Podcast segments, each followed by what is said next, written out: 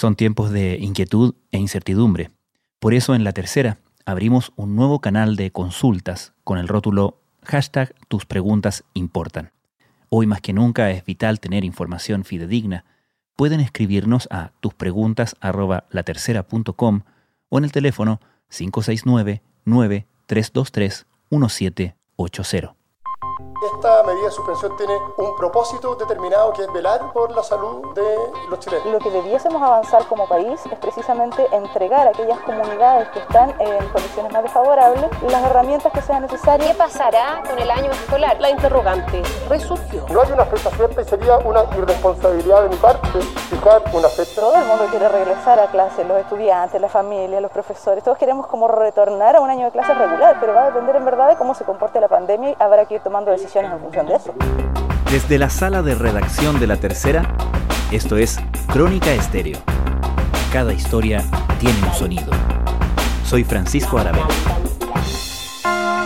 Bienvenidos.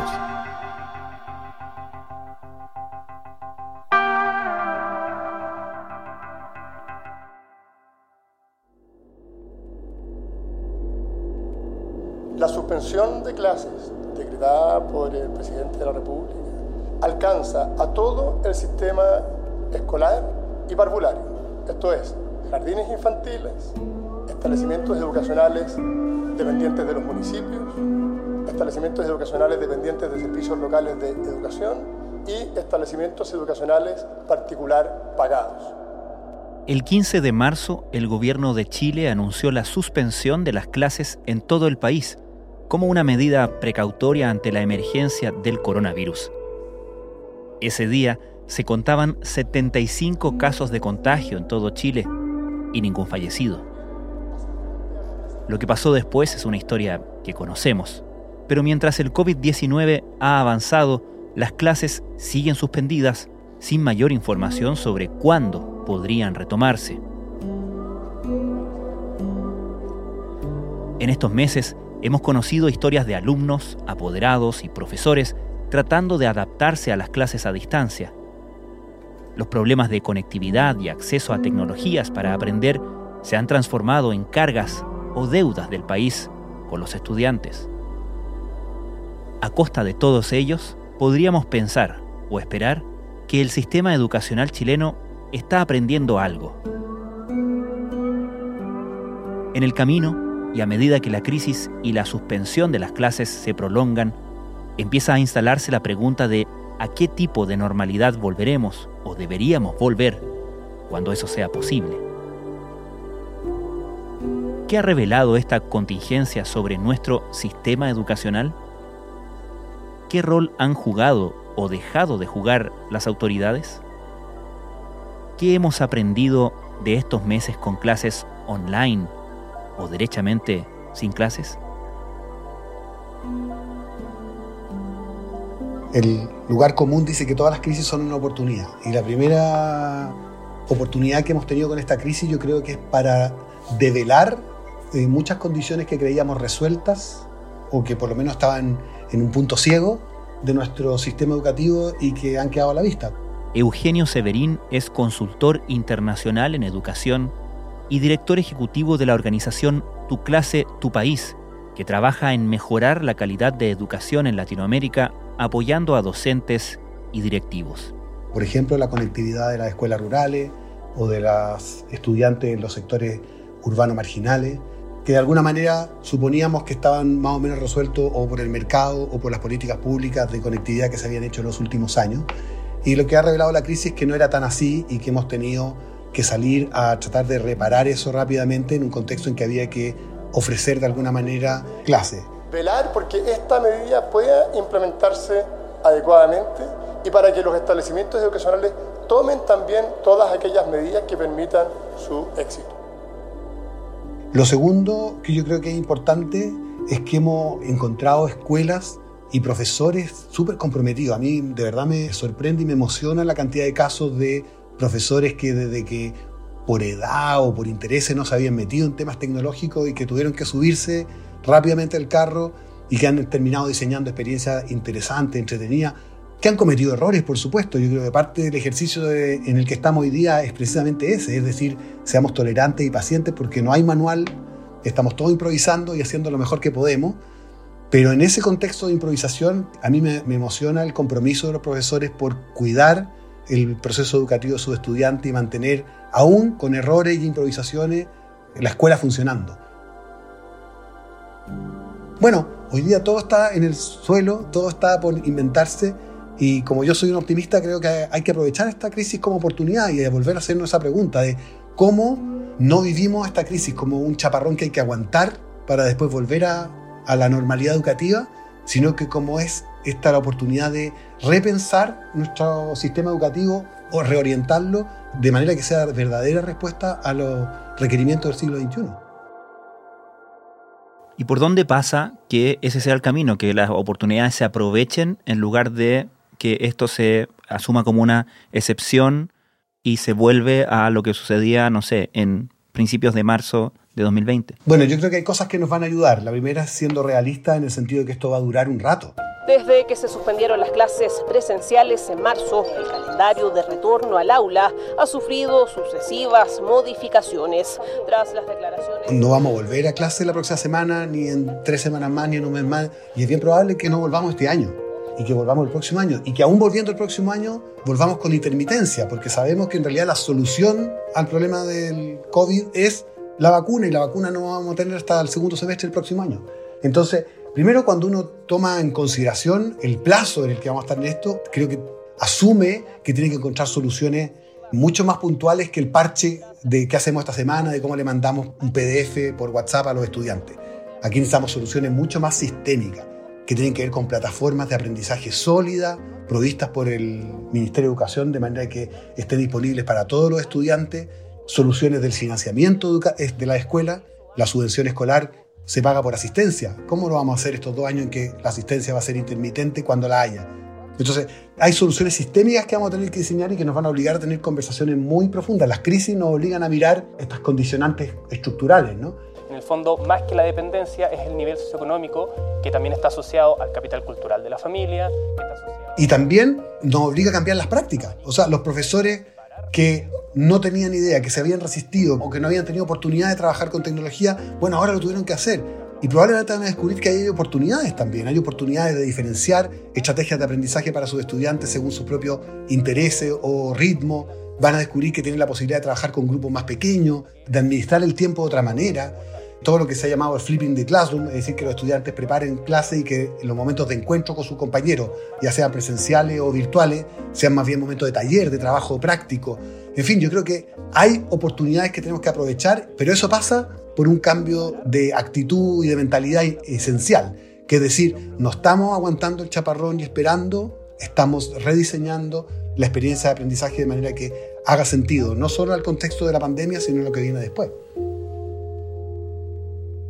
en este tema de aprovechar la oportunidad, incluso de aprender, se pueden sacar cosas o podemos llegar eventualmente a algo positivo, pero esa curva de aprendizaje deja mucha gente en el camino, muchos estudiantes en el camino, muchos estudiantes que o han recibido una educación de muy baja calidad. ¿De qué magnitud es ese retroceso para esos estudiantes, para esa generación 2020 en diferentes niveles? ¿Y cómo vamos a poder compensar Mira, yo creo que tu pregunta es súper interesante y, creo que una de las cuestiones que tenemos que aprender es que no hay una respuesta única.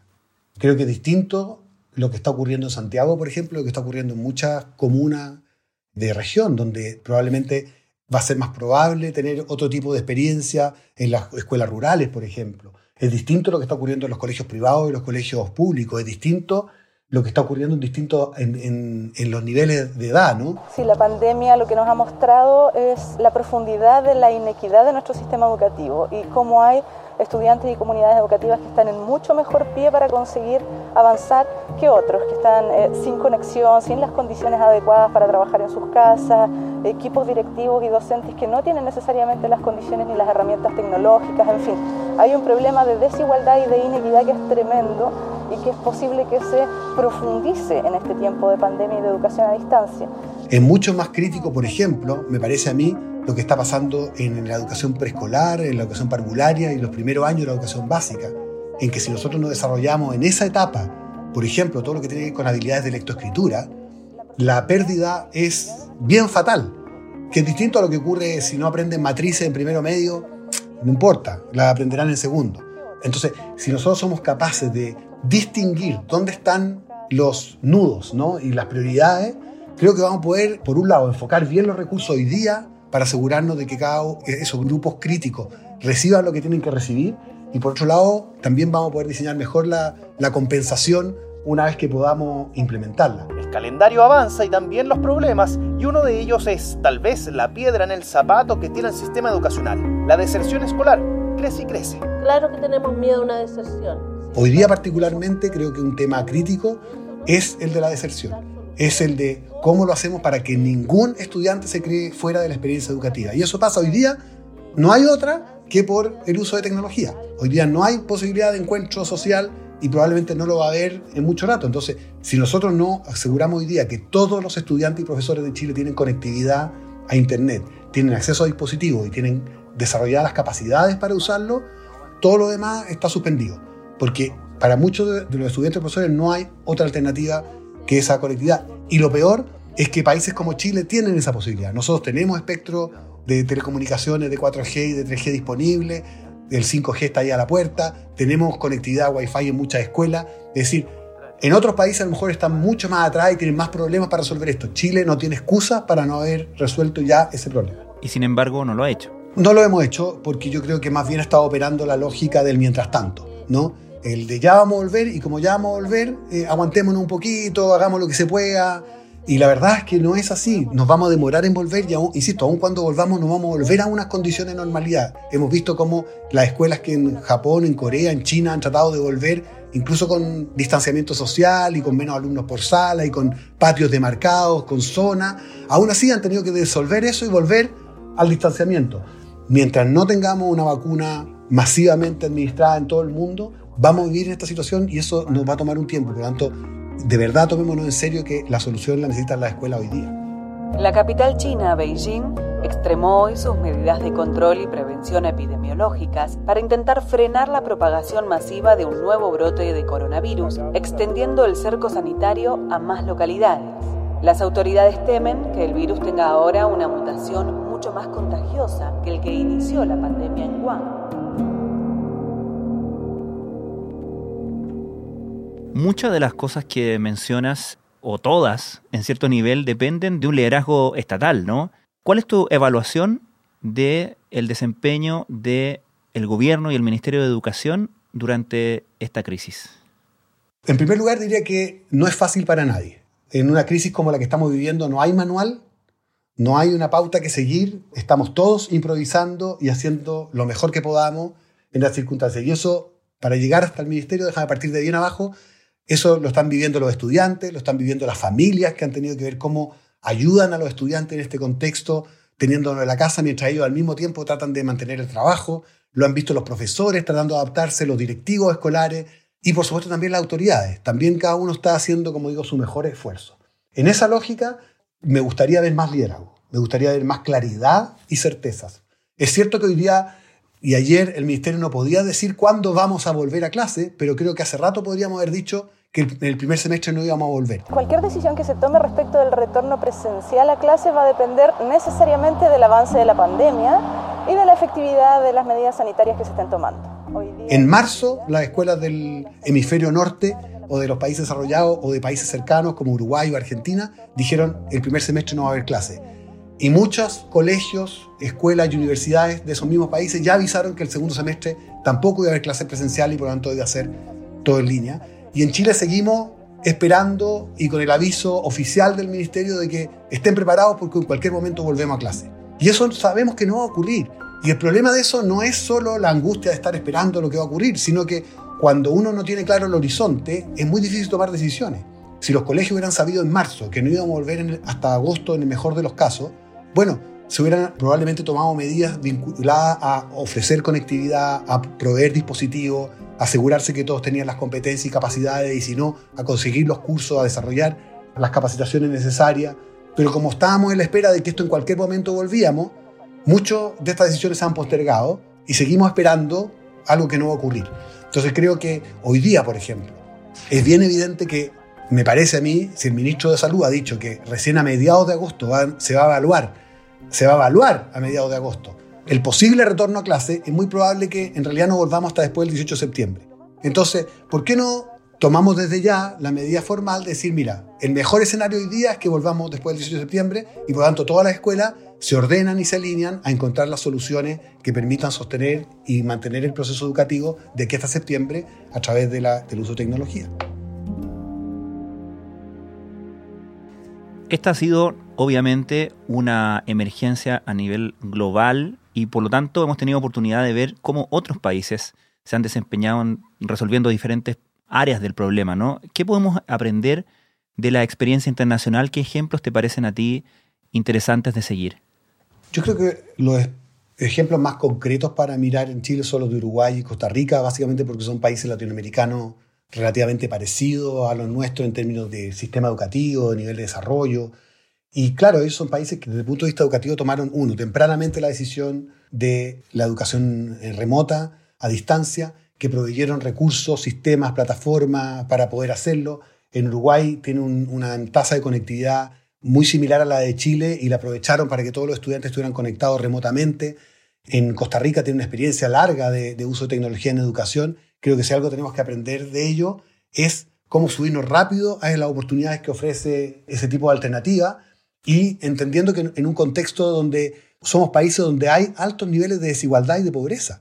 Y por lo tanto las condiciones de trabajo de los estudiantes no son las mismas de los países ricos. Ayer hubo una nota periodística del medio Bloomberg que generó harta discusión, que decía que en nuestro país se habían tomado medidas como si fuéramos un país rico sin dimensionar la pobreza, de una estrategia que primeramente funcionó con estas cuarentenas quirúrgicas en ciertas comunas, pero que sabemos lo que ocurrió después.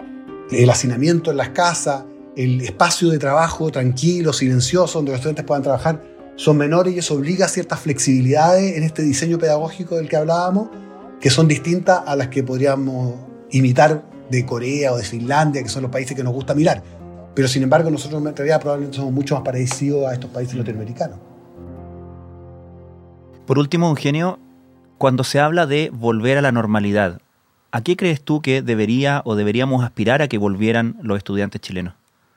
Yo creo que el consenso bien general de quienes trabajamos en educación hace mucho tiempo es de que tenemos un sistema educativo que necesita una actualización urgente. Desde hace rato, antes de la pandemia, antes de la crisis social, era un sistema que ya estaba muy cuestionado. Cuestionado desde la intensidad de su currículum y de sobrepoblamiento, desde la lógica más bien estrictamente asignaturística del currículum en lugar de basado en las competencias del siglo XXI, de la necesidad de cambiar la formación de los profesores. Teníamos tasas de deserción de estudiantes en secundaria, en, educación media, que ya venían subiendo antes de la crisis social, de estudiantes que no le ven sentido a la escuela, que encuentran que no le aporta realmente a su experiencia vital, que no está conectado con sus intereses y con sus expectativas respecto de la, de la vida en el siglo XXI. Pero es todo el tema de formación ciudadana, para llevarlo al tema actual. Es decir, relacionarse con otro, ¿no? solidaridad con el otro, respeto a la diversidad, trabajar con otros. Los niños nacen, no es que nazcan con esto porque se forman, pero son tan abiertos a que si están en un ambiente familiar, comunitario, en un jardín interesante, aprender estas habilidades y actitudes que ahora nos estamos quejando como sociedad chilena. Porque todo el mundo dice ahora, ¿por qué tan poca capacidad de diálogo? Una educación desactualizada que no contempla sustancialmente los problemas de la ciudadanía global, los temas del medio ambiente y el calentamiento, los temas de la crisis de la democracia y la crisis de confianza en las instituciones. Teníamos muy, muy escasa formación ciudadana hace muy poco en este país.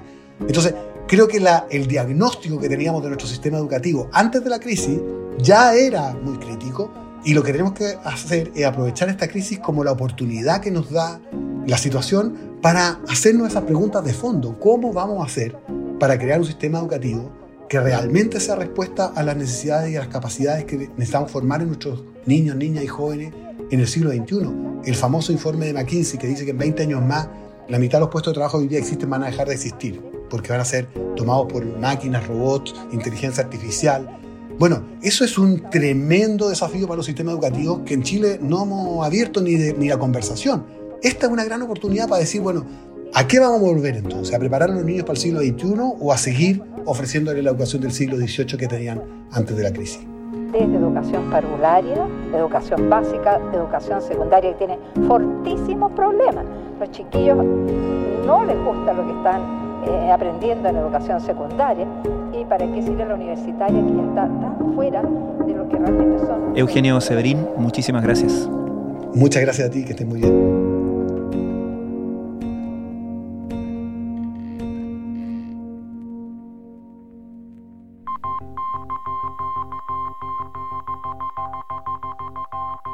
Crónica Estéreo es un podcast de la tercera. La producción es de Rodrigo Álvarez y Melisa Morales. Y la edición de quien les habla, Francisco Aravena. La postproducción de audio es de Michel Poblete. Nuestro tema principal es Hawaiian Silky de Sola Rosa, gentileza de Way Up Records. Nos encontramos pronto en una nueva edición de Crónica Estéreo.